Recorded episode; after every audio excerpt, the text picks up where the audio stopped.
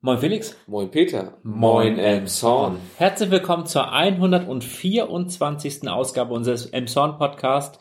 Äh, Redaktionsschluss ist heute am Sonntag, den 25. Oktober 2020 und ja, wir schauen auf das, was die letzten zwei Wochen passiert ist, in der Presseschau gleich und als allererstes Thema leider aus aktuellem Anlass äh, ich glaube, der eine oder andere hat es schon mitbekommen aus der tagsaktuellen Presse oder aus dem ja, Rundfunk oder allgemein im Internet.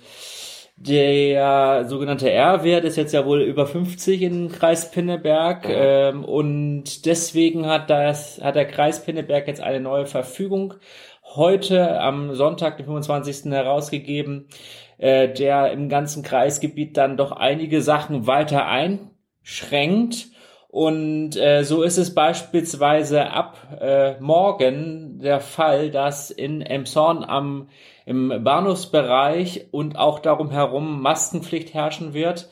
Ähm, das äh, be, äh, betrifft, äh, wie gesagt, den Bahnhof, die Bahnsteige, aber auch äh, den Eingangsbereich von der Königstraße und auch den östlichen Eingangsbereich bei der Mühlenstraße und die Zuwege ähm, zu der P&R-Parkplatz im Steinamwiesenpark, den Tarasconner Weg. Äh, und auch am äh, 1. November soll ja in Emshorn der verkaufsoffene Sonntag äh, zum jetzigen Zeitpunkt wohl, muss man noch sagen, noch stattfinden. Und an diesem Sonntag ist in der Innenstadt dann auch Maskenpflicht. Also nicht wie beim letzten äh, verkaufsoffenen Sonntag eine Empfehlung, diese zu tragen, sondern Pflicht. Das betrifft dann Marktstraße, Alter Marktdamm, Königstraße, Peterstraße, die Querstraße, Ladenstraße und Holstenstraße.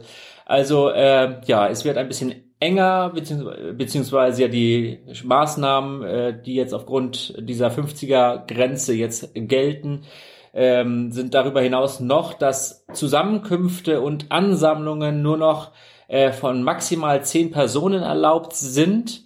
Das ist egal, ob es in Räumen oder außerhalb von Räumen ist. Davon ausgenommen sind einzig nur ähm, Veranstaltungen ähm, mit festen Sitzcharakter und, äh, und schulische Veranstaltungen. Wow. Ja, das betrifft jetzt äh, alle wieder.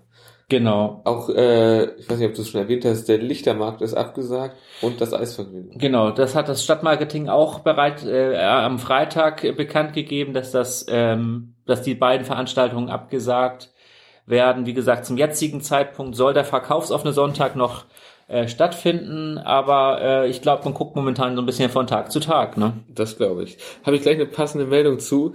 Was stattgefunden hat, ist der Jahrmarkt, ja, vor, ich meine, zwei Wochen. Ähm, der ist auch super gelaufen. Die hatten ja auch ein gutes Konzept. Es durften maximal äh, 500 Personen auf den Jahrmarkt. Das ist auch nur zweimal sozusagen musste man etwas warten, dass man drauf konnte, weil halt sozusagen die Grenze überschritten war oder erreicht war in dem Fall. Es war ja nur ein Eingang. Ähm, das äh, Konzept haben sie auch sehr gut umgesetzt. Äh, es wurde diesmal alles sozusagen äh, rechteckig aufgebaut, dass in der Mitte ein großer Platz war. Ähm, das hat sie auch, wurde auch immer, also wenn sich Gruppen gebildet haben, wurden sie darauf hingewiesen, dass Gruppen nicht erwünscht sind, so gesehen. Es gab keine Probleme, keinerlei Zwischenfälle, es war sehr entspannt. Ja, also es alles in allem gut gelaufen, laut der Marktleiterin. Mensch. Ja. Ja, nicht so gut gelaufen ist es für Ralf Stegner in Emshorn. Er war äh, im Stadttheater bei der ähm, bei der ähm, Vorstellungsrunde für den äh, für das für den für die Emsonner SPD. Es geht um den äh, Wahlkreis Pinneberg. Äh, das ist der Wahlkreis 7 um das Bundestagsmandat bei der nächsten Bundestagswahl im nächsten Jahr. Da hatte sich ähm, Ralf Stegner für den Kreis Pinneberg, wir hatten auch schon drüber berichtet, äh, äh, beworben, um halt für den Kreis Pinneberg in den Bundestag einzuziehen. Äh, momentan ist er ja in der Kieler Landtagsfraktion äh, aktiv. Und äh, die Emshorner ähm, SPD-Genossen haben ihm aber in der Abstimmung äh, nicht das Vertrauen ausgesprochen. Äh, 24 war, äh, von ihnen waren nämlich für Mats Hansen, äh, der jetzt wie gesagt der Vorst oder der jetzt der bevorzugte Kandidat für den Kreis Pinneberg von der aus Sicht der Emshorner SPD-Fraktion äh, ist.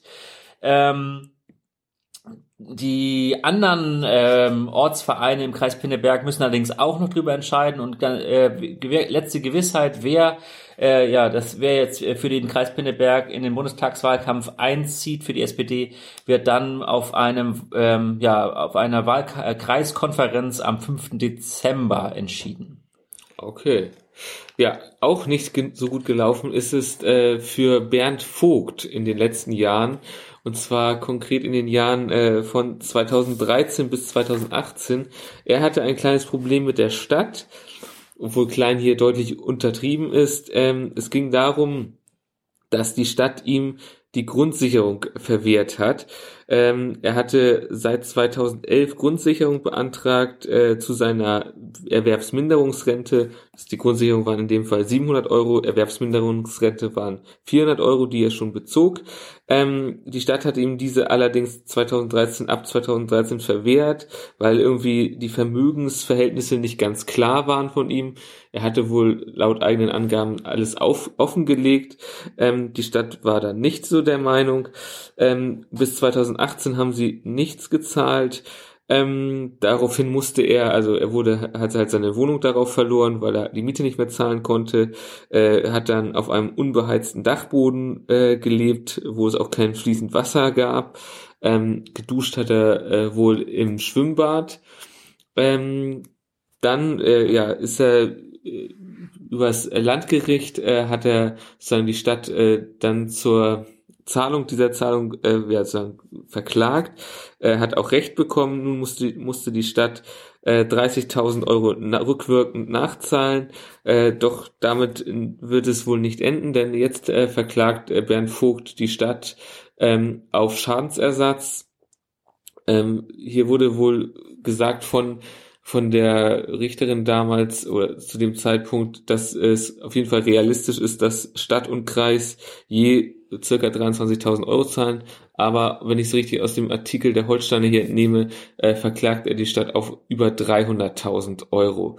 Wie das alles weitergehen wird, werden wir, wenn es pressentechnisch verfolgt wird, verfolgbar ist, auf jeden Fall weiter verfolgen. Also wird spannend bleiben.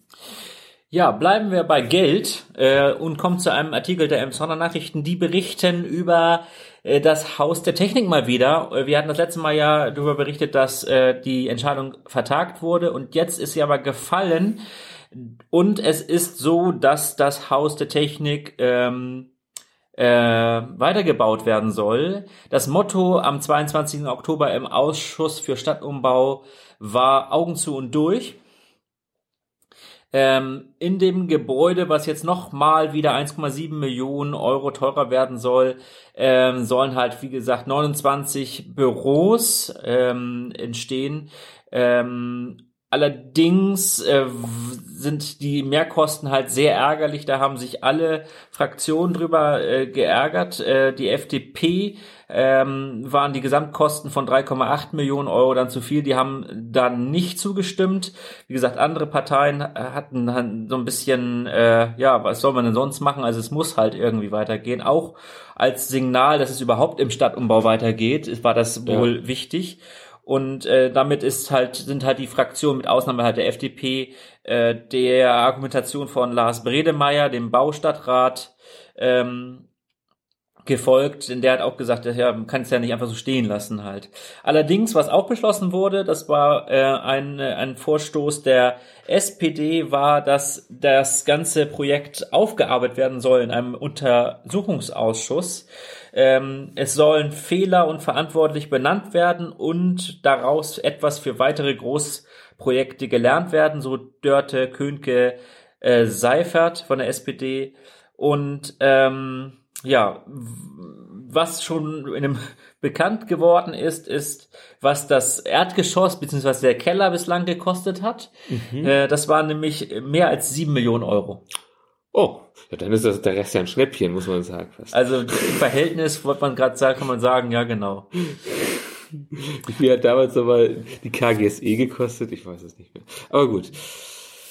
Äh, das ist auch nicht das Thema. Was auch teuer werden wird, ist wohl unser Schuppen, und zwar diese Verladestation, die kennt, glaube ich, jeder, die später im Innenhof des Rathauses wahrscheinlich stehen soll, denn hier hat äh, ein Architekten- und Ingenieursbüro äh, einen Kostenvorschlag gemacht, was sie denken, was das kosten wird. Hierbei geht es darum, den Schuppen so weit äh, festzumachen, äh, dass man dort drin äh, Fahrräder, ja, Fahrradstellplätze hat und vielleicht eine kleine Fahrradwerkstatt und äh, sie veranschlagen dafür aktuell 826.000 Euro für diese ja, Maßnahmen. Das wir wohlgemerkt ohne Dämmung halt für Fahrräder. Also dafür, darüber wird auch jetzt demnächst entschieden. Mal gucken, was dabei rauskommt. Naja, hätte man von vornherein das Ding nicht so lange da stehen lassen, wäre es wahrscheinlich nicht so teuer geworden. Das aber ist ich, eigentlich immer das Thema, ja. Aber ich denke, die Erkenntnis wird man irgendwann mit den Knechtchenhallen auch haben. Ja, aber naja, das ist ja das Problem, das kann man dann leider nicht mehr ändern. Die Erkenntnis kommt leider oft zu spät, ja. Ja, ja ähm, Themenbruch, Themenwechsel. Wir gehen zur Stadtbücherei. Die hat nämlich mittlerweile seit 1. Oktober einen neuen Chef. Das äh, doch relativ kurze Gastspiel des, äh, ja, des ja, ehemaligen Chefs Philipp Braun ist dann äh, ja letztes Jahr im ähm, äh, zum 30. September äh, wohl relativ schnell zu Ende gegangen und die Stadtbücherei war dann äh, ja ein ja nicht mit einer Leitung besetzt. Es ist natürlich auch blöd, dass es jetzt natürlich gerade diese Corona-Zeit reingefallen ist. Ähm, dadurch sind auch ganz schön viele ähm, ja, Besucher der Bücherei ferngeblieben, weil der, die Öffnungszeiten beziehungsweise ja die Maß, die die die die ähm, die Verhaltensweise im Gebäude, man darf ja nur 15 Leute gleichzeitig in der Bücherei empfangen. Äh, diese ganzen Umstände alle schwierig sind ähm, für das Team der Stadtbücherei und dann ist, wie gesagt, ja auch äh, ja noch vor der Corona-Pandemie halt Philipp Braun wieder abgesprungen, der mittlerweile wohl in äh, Neubrandenburg an der Hochschule die Bibliothek führt. Und nun hat aber die Stadt Emson äh, einen neuen Leiter gefunden, und dieser ist auch in Emshorn ähm, ja äh, recht bekannt. Das ist nämlich Arne Tiedemann. Den kennt man ansonsten auch als Buchautoren, äh, hat auch für die äh, Emshorn Nachrichten beispielsweise die Elb-Ansichten, die er regelmäßig die Kolumne führt. Und nun, wie gesagt, ist er Leiter der Bücherei und hat auch ähm, ja andere Ideen oder all, allgemein möchte er die äh, Stadtbücherei weiterentwickeln. Es soll halt nicht nur alles beim nicht nur Medien und Bücher betreffen, sondern er guckt da so ein bisschen nach Großbritannien, wo man sich in der Bücherei Bücherei halt auch mal einen Akkuschrauber, einen, äh, einen Staubsauger oder einen Wok ausleihen kann. Also er möchte das Gebäude oder überlegt, was man halt äh, abseits von Büchern halt noch in diesem Gebäude machen kann. Das Bücherei sozusagen auch als ähm, ja als Stadtzentrum, als ähm, als ähm, Ort, an dem Menschen zusammenkommen. Ja gut, momentan halt nicht, aber in Zukunft hoffen wir, dass das irgendwann mal wieder der Fall sein wird. Das klingt ja sehr interessant, muss ich sagen. Das klingt echt gut. Gut, dann habe ich noch eine kleine, ich sag mal, positive Meldung. Und zwar ist äh, unsere Kreisstraßenmeisterei sehr gut auf den Winter vorbereitet. Sie haben mittlerweile schon 40.000 Liter Lauge gebunkert und 500, 500 Tonnen Salz, was äh, für die circa 100 Kilometer zu betreuenden Kreisstraßen wohl ausreichend sein wird.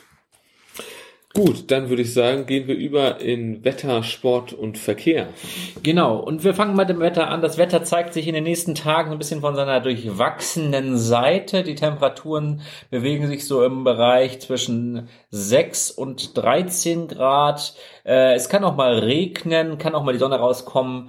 Ähm, voraussichtlich am Mittwoch wird es auch mal wieder ein bisschen stürmischer. Da gibt's Böen mit Windstärke 6. Aber wir schauen mal, es ist ja schließlich mittlerweile Herbst. Ne? Das stimmt. Gut, im Sport äh, schließt sich eigentlich auch die Corona-Meldung von vorhin an. Und zwar ab Montag äh, dürfen maximal noch zehn Personen pro Platz oder pro Halle im ganzen Kreis Pinneberg Sport treiben. Das macht es wahrscheinlich für Fußballer etwas schwieriger. Aber so ist das leider. Das wird jetzt wieder etwas eingeschränkt. Gut für uns Sportmuffel. Wir haben gute Ausreden. Ähm, ja, kommen wir zum Verkehr. Äh, wir hatten das das letzte Mal schon angeteasert. Das Datum steht fest für die Baumaßnahmen am Hasenbusch und zwar morgen. Morgen, den 26.10. geht es am Hasenbusch los. Die, wie gesagt, ich fasse mal kurz zusammen, drei Bauabschnitte. Der erste Bauabschnitt wird sein vom Ortsschild bis zum, bis zur Einmündung an der Frankstraße. Und da geht's wie gesagt, morgen am Montag los. Baum, die gesamte Baumaßnahme wird voraussichtlich dauern bis November 2021. Oh. Und ähm, in dieser Zeit äh, wird eine ja, Umleitung halt über ähm, Kiebitzreihe erfolgen. Allerdings weist auch schon die Stadt Emshorn darauf hin, dass es im Zeitraum vom 12. November bis 16. November und vom 27. November bis 3. Dezember ähm, zu Baumaßnahmen am Bahnübergang Papenhöhe kommen wird und deswegen ist dann die Umleitung ebenfalls nicht möglich und es gibt eine Umleitung um die Umleitung. Eine Umumleitung. Die dann durchs gesamte Stadtgebiet ähm, führen wird. Also sprich ähm, ähm, über, über den Gerlingsweg, so. Und äh, auch betroffen davon ist die Buslinie 6500. Die wird die Anne-Frank-Straße gar nicht anfahren, das ganze nächste Jahr. Und äh, die Haltestelle in Rabesenbeek Achternknick wird über die Buslinie 6523 bedient, teilweise, also an Wochenenden aber gar nicht. Also wenn man dort wohnt, ist es in der nächsten Zeit vergebens, wahrscheinlich oftmals vergebens auf den Bus zu warten. Ansonsten beginnt die Linie 6500 immer am Hasenbusch. Also nicht nur halbstündlich, äh, sondern äh, nicht nur stündlich, sondern halbstündlich. Also jeder, jede Busfahrt der 6500 wird dann am Hasenbusch beginnen. Und es kommt noch zu kleinen Abweichungen, aber da kann man dann auch an den Haltestellen den, hoffentlich den aufgehängten Ersatzfahrplan dann irgendwann einsehen.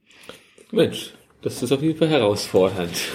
Ja, also wie gesagt, nicht nur für Busfahrer, sondern auch für die Autofahrer, die, wie gesagt, dann, ich denke mal, der zweite Bauabschnitt äh, und insbesondere der dritte Bauabschnitt wird dann in diesem Podcast nochmal wieder beleuchtet werden. Ja. Ich denke mal, der dritte wird der wird dann der ähm, ja schwerwiegendste sein, weil das wird dann ja der letzte Bauabschnitt sein, äh, von der Einmündung Flamweg bis zur Anne-Frank-Straße, so dass wahrscheinlich Leute, die das äh, Einbau, die das, äh, die halt über, äh, die halt zum äh, zur Anne-Frank-Straße wollen, wahrscheinlich einmal um Emshorn herumfahren dürfen.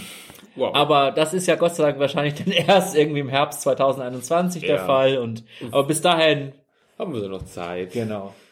Okay, gut. Ja, was nicht mehr Zeit hat, äh, ist, äh, sich für unsere Demokratie einzusetzen. Und äh, damit kommen wir heute zu einer ernsten Abschlussmeldung. Ähm, denn äh, dass wir momentan in ja, sehr wackeligen Zeiten leben, wo ähm, viel im Umbruch ist äh, und man sich wieder dafür einsetzen muss, dass die Demokratie halt auch am Leben bleibt, sie nicht selbstverständlich ist, gab es ja schon äh, 2018 erstmals das Fest der Demokratie auf dem alten Markt.